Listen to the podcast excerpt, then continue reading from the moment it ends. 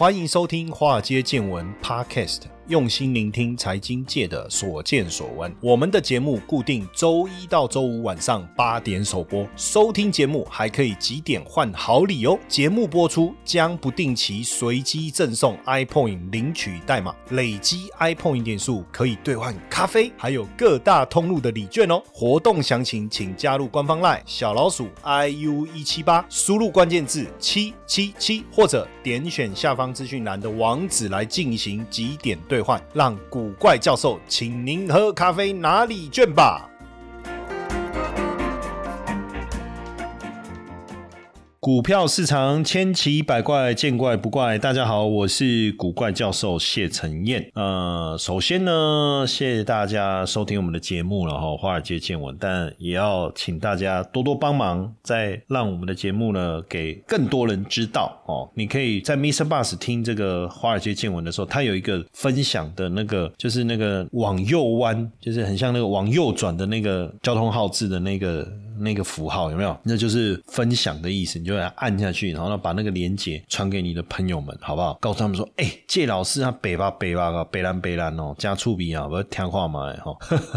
他们每次都说就是很白烂了，哈，就说我很白烂，什么意思？就是我扯一些有的没有的，哈。不过人生不就这样吗？对不对？轻松一点，有趣一点，活的不是会快乐一点吗？对不对？哦，那有时候你那么严肃的日子，不是也是这样过吗？对不对？啊，白目一点，日子也。是这样过啊！我的白目不是不是我很白目，是我很喜欢扯一些有的没有的啦。他们说每次那边 好了，我们大家最近在看美股的感觉是怎么样？哦，看起来美股好像很强哦，对不对？因为这个。股市的表现哦，超乎我们的预期哦。那在这当中又有一些，好像又有潜藏一些问题，又好像没有问题，什么意思呢？非农就业数据很好，失业率表现很很不错，就是就业的状况。那结果大家就担心说，哇，那这样的情况是不是联总会升息的力道会更强啊？对不对？哎，结果也没影响到股票市场。然后原本大家认为会衰退，去年大家都认为会衰退哈。这个我我我当时也是这个思维了哈，因为你要大幅升息，一定。因为引发衰退嘛，哈，哎，结果也没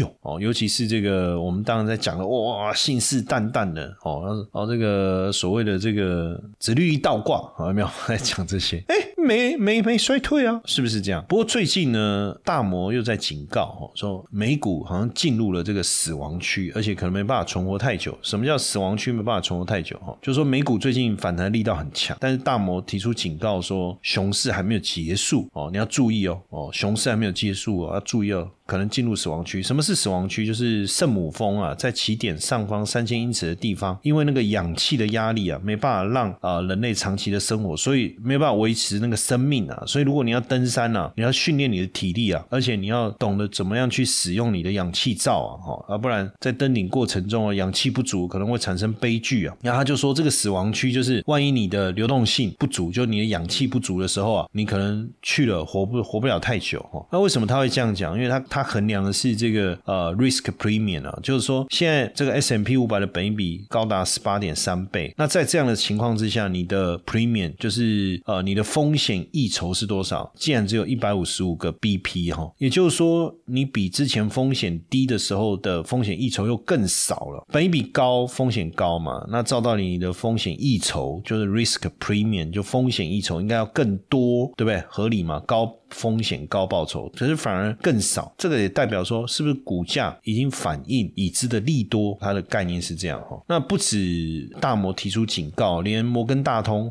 摩根大通是小摩，刚才的大摩是摩根斯坦利哈，摩根斯坦利是大摩，摩根大通是小摩。那他们也提出警告说，对经济前景过分乐观的投资者啊要注意哦，可能美股的最好的时间就是在第一季哦，因为收益率曲线倒挂跟欧美货币供应量下降这件事。情未来一定会导致股市的涨势消退啊！不约而同，这个陶东啊，哦也提出警告啊，就是说现在美国经济数据很强，因为原本联总会主席鲍尔的想法是说，只要他强劲的升息就能够抑制通膨的发生，因为强劲升息的结果会带来企业的经营产生困难，也会导致经济的衰退。就没想到强劲升息的结果，经济没有衰退，通膨虽然有打下来，但是下来的速度其实已经开始缓慢了。哦，已经开始缓慢了。那如果下半年年的经济的韧性没有像我们想象的这么强的话，可能要小心。那当然，最近也有一些情况有趣的情况发生了。过去我们在讲这个呃衡量景气，大家有没有听过这个麦当劳指数啊？哦，星巴克指数啊，还有这个什么？有人说什么看女孩子的迷你裙的这个长度啊，就可以知道景气的好坏嘛？有没有？那个迷你裙那个概念是这样。以前我一直不太理解，我我那时候刚开始没有去了解它的这个迷你裙指数的意义的时候，那时候一直误会说景气越不好的时候，迷你裙越短。那时候我想说，因为没钱，所以布料就没办法用太多嘛。好，那这样景气不好，是不是要干脆穿比基尼上街啊？哦，所以我的理解是 totally wrong 啊。就是说，应该是说穿裙子里面女孩子会穿丝袜嘛？哈，他的解释是说，当我经济状况不好的时候，当然我就比较没有办法，呃，我可能买不起丝袜，或者是因为丝袜有有破破掉或什么，我还是穿，就我没办法穿新的丝袜，那怎么办？那我就只好穿长裙嘛，就可以解决这个问题。但是当我可以换新的丝袜，那甚至呃买得起更好的丝袜的时候，哦，我当然就是不怕别人看嘛，那我就会穿更短的裙子。哈，它的逻辑是这样啊。所以用迷你裙的长短，那后来当然又有了这个呃口红指数哈，就是景气好的时候，大家愿意投资资金在这个化妆品身上嘛。但景气不好的时候，要有小确幸嘛。那小确幸怎么来？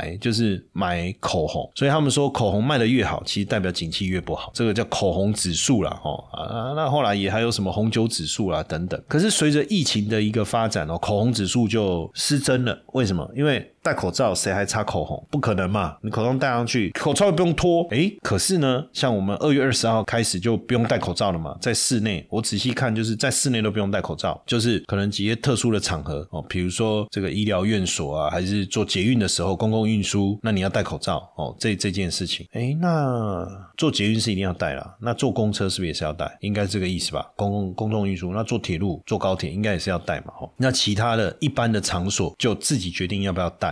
不过我看大家好像都戴口罩戴习惯了哈，所以也就好像有时候是会戴，连在外面也会戴。那像一些呃，我们去录影啊，去电视台，你看我们录影是没有在戴口罩嘛，对不对？哦，我们也经历了很长一段时间要戴口罩录影哦，哦。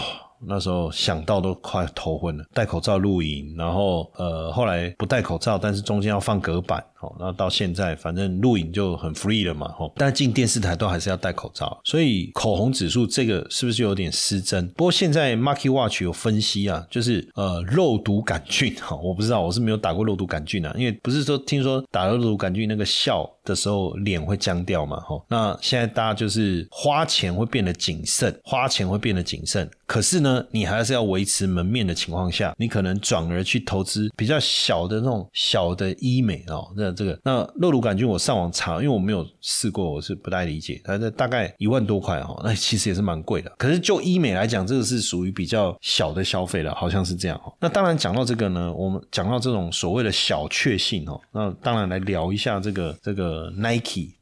为什么要聊 Nike？因为呢，在我年轻的时候，我就特别喜欢穿 Nike 的球鞋。为什么？我也不知道，有艾迪达不是吗？啊，Puma 什么什么，我们就特别喜欢，我就喜欢买那个呃 Air Force 啊，Air Jordan 啊，哈。那那时候当然你你能够穿一双 Jordan 也是蛮屌的一件事情哈。不过我个人就更喜欢 Air Force 的设计。那刚好最近呢，我就买了两双 Air Force One，两双 Air Jordan One 哦，这样。然后我就想说，哎，这个其实我我没有太有印象，就是说 Air Jordan 第一代、第二代、第七代长怎样？那我就喜欢那个那个型，就很复古嘛。你要讲复古也可以啦，因为毕竟。后来的鞋子设计的都非常有科技感，那那个鞋子就是很像我以前年轻的时候在穿的那种款式，这样，我觉得很喜欢。那我就发现现在年轻人都穿，那我儿子也买 Air Force One，他也是穿那一种。那 Nike 呢，也也把这个呃消费者的热销的榜单做了一个统计哦。不过很多型很多型号，我我我也不是非常的熟悉哦。不，我相信可能很多我们年轻的听众朋友会比较知道，什么 Nike 的 Room X 哦，Room X 那个竞速鞋。哦，路跑竞速鞋，还有 Nike Air Force One，零七年，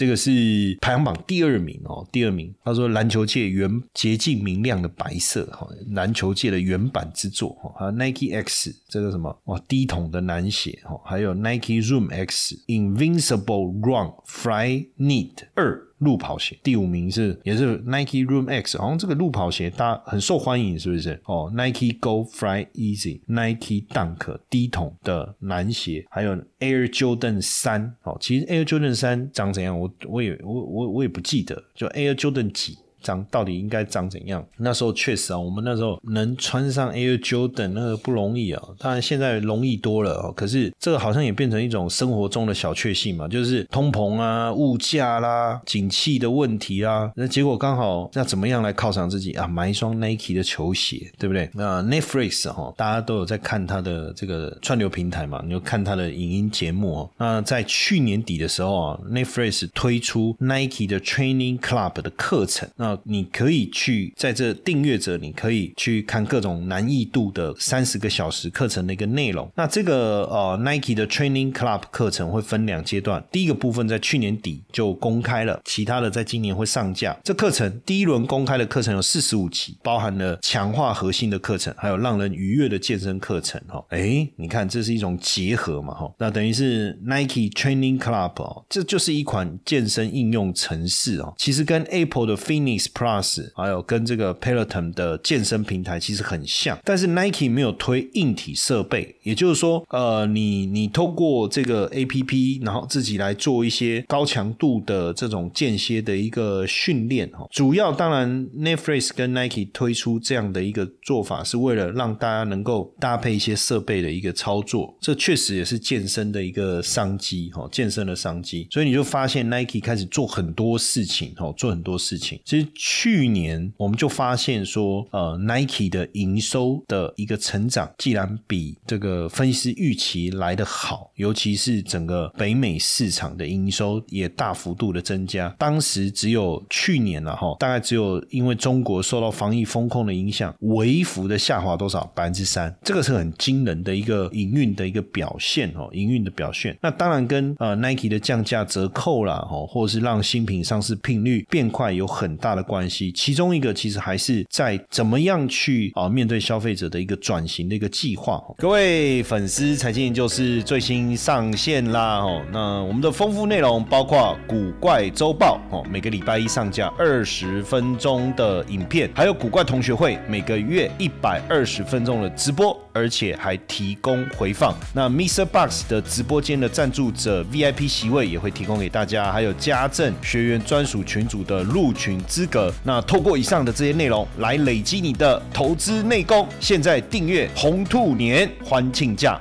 五九九元，而这个优惠期限只有到二月二十八号截止了哈，赶快到资讯栏连接订阅哦。第一个就是 A P P 哦，就是 A P P。呃，Nike 呢，在应该是七年前吧，哈，七年前哦，推了一款 A P P 哈，推了一款 A P P S N K R S 哦。那当然，这个 A P P 呢，就是呃，让铁粉能够开箱哦，把他的限量鞋啊照片上传啊，去跟人家交流哦。这是一种 Digital Direct Sales 的模式，就数位直接销售的模式，而且可以让 Nike 能够去做更多的。数据的分析哦，更多数据的一个分析，所以在二零一九年，他们就持续的发展 SKNRS 这一个 APP，然后只要每次有限量的球球款鞋上市，铁粉们就是愿意在鞋店外大排长龙，所以这个 APP 就是满足这些呃消费者的需求。我们限量推出这个独家限量的球鞋，让铁粉能够到 APP 上面。当然，我对球鞋没有那么狂热哦，当然，因为我我我也。买很多球鞋哦，其实我之前有分享过了，为什么会一直想要买球鞋的心情这样子。当然希望一直换不同的球鞋穿啊，自己也会觉得很开心啊，哦，诸如此类的。不过跟这些以球鞋收藏为主的铁粉可能又不太一样哦，他们的鞋子买来真的是没在穿的，不断的收藏。那你知道这个 S N K R S 这一个 A P P 全球下载已经突破五亿了，哇塞，这个很惊人了哈。那当然包括除了这样，还有包括它的数位广告哦，就是 Nike 的数位广告。也是面向消费者一个非常重要的一个因素。那他们的数位广告会成功哦，包括故事，就他会去讲一个故事，怎么样克服困境呢？哦，尤其其实这些运动员怎么超越自己哦。像你看 Nike 的 Just Do It，对不对？这一个口号，我跟你讲，这个当然一般产品、一般的企业很难做到了。就是说，你能你你要像到 Nike 这么大型的跨国的这个首屈一指的企业，你能够持续不断的投入广告去做这种所谓的呃洗脑式的这种广告宣传，这就是为什么你不知不觉你跑去买 Nike 的产品，因为你 just do it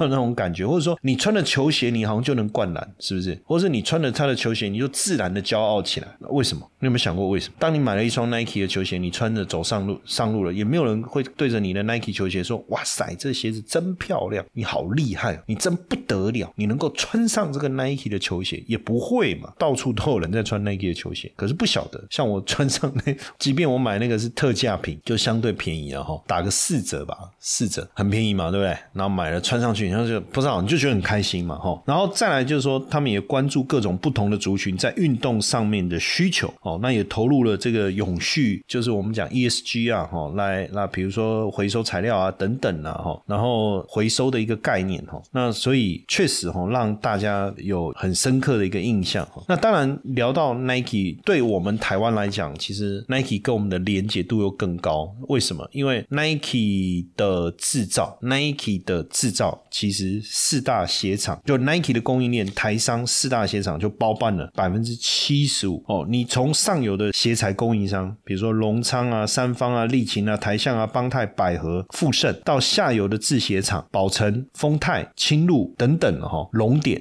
这就是四大制鞋厂哈。那就不用讲，还有 Converse 啊、艾迪达啦、New Balance 啊、Reebok、Puma 啦等等，还有啦哦，都有。但整个制鞋产业其实相当的不容易，因为它确实是一个做鞋早期是劳力密集哦。现在当然这个慢慢的哦，对于人力的需求没有像过去那么高，但是其实还是相较来讲还是算是劳力密集啊。但是也慢慢开始自动化升级哈，开始自动化升级。但从疫情过后，整个啊 Nike 的财报优于预期哦，包括。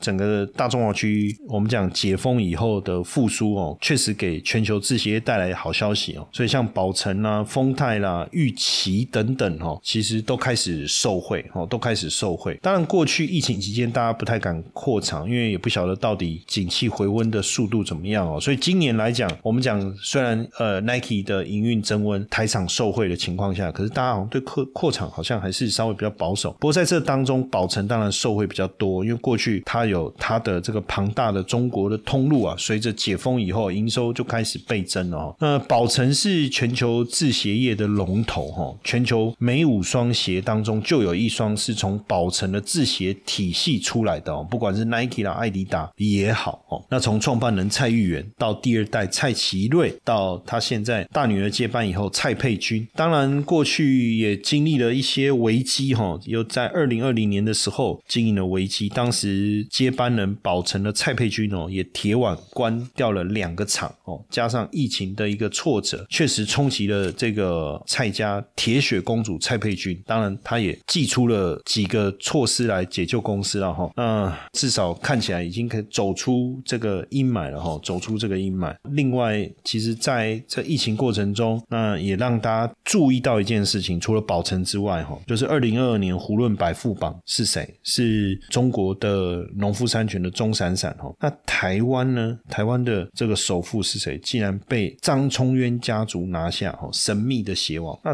大家才发现说，哇，原来这个在云林斗六做鞋，全球第二大鞋业集团鸿福，看这么厉害哦。那实际上鸿福当然以越南为大本营了哈。那呃，Nike 也是他的最大客户，Nike 也是他最大客户。那前几大客户包含 Nike 啦，哦呃 VF 啦，Dickers 啊，Puma 啦。特朗比尔，所以其实你不要看哦，很多你买的鞋子可能在越南、在东南亚、在哪里，其实很多都是台厂做的哦。所以，我们我们的制鞋产业哦，真的非常非常的惊人哦，非常非常厉害。而且你可以想象哦，这个鸿福全球第二大鞋厂，因为宝成大家都知道哦，所以我就没有再多说。但你知道它实际上长期地 Nike 跟 Converse 代工吗？年产量一点六亿双，产值一千五百多亿，产值一千五百多亿。云林云林县的乡下，他们的起家工厂真的是在云林的乡下哦。那他后来到海外去设厂哦，当然就越来扩张的速度越来越快哦。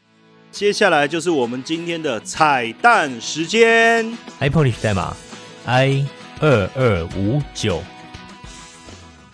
那刚才也有聊到丰泰嘛，哦，其实丰泰也是制鞋大厂哦，目前在越南、印尼、印度都在积极的扩厂哦，都在扩厂。那越南也逐渐转型到自动化工厂，其实这个确实就比较不用面临到招工啊、罢工啊，或者是员工等等的问题哈，员工等等的问题，所以很有趣啦，就是说。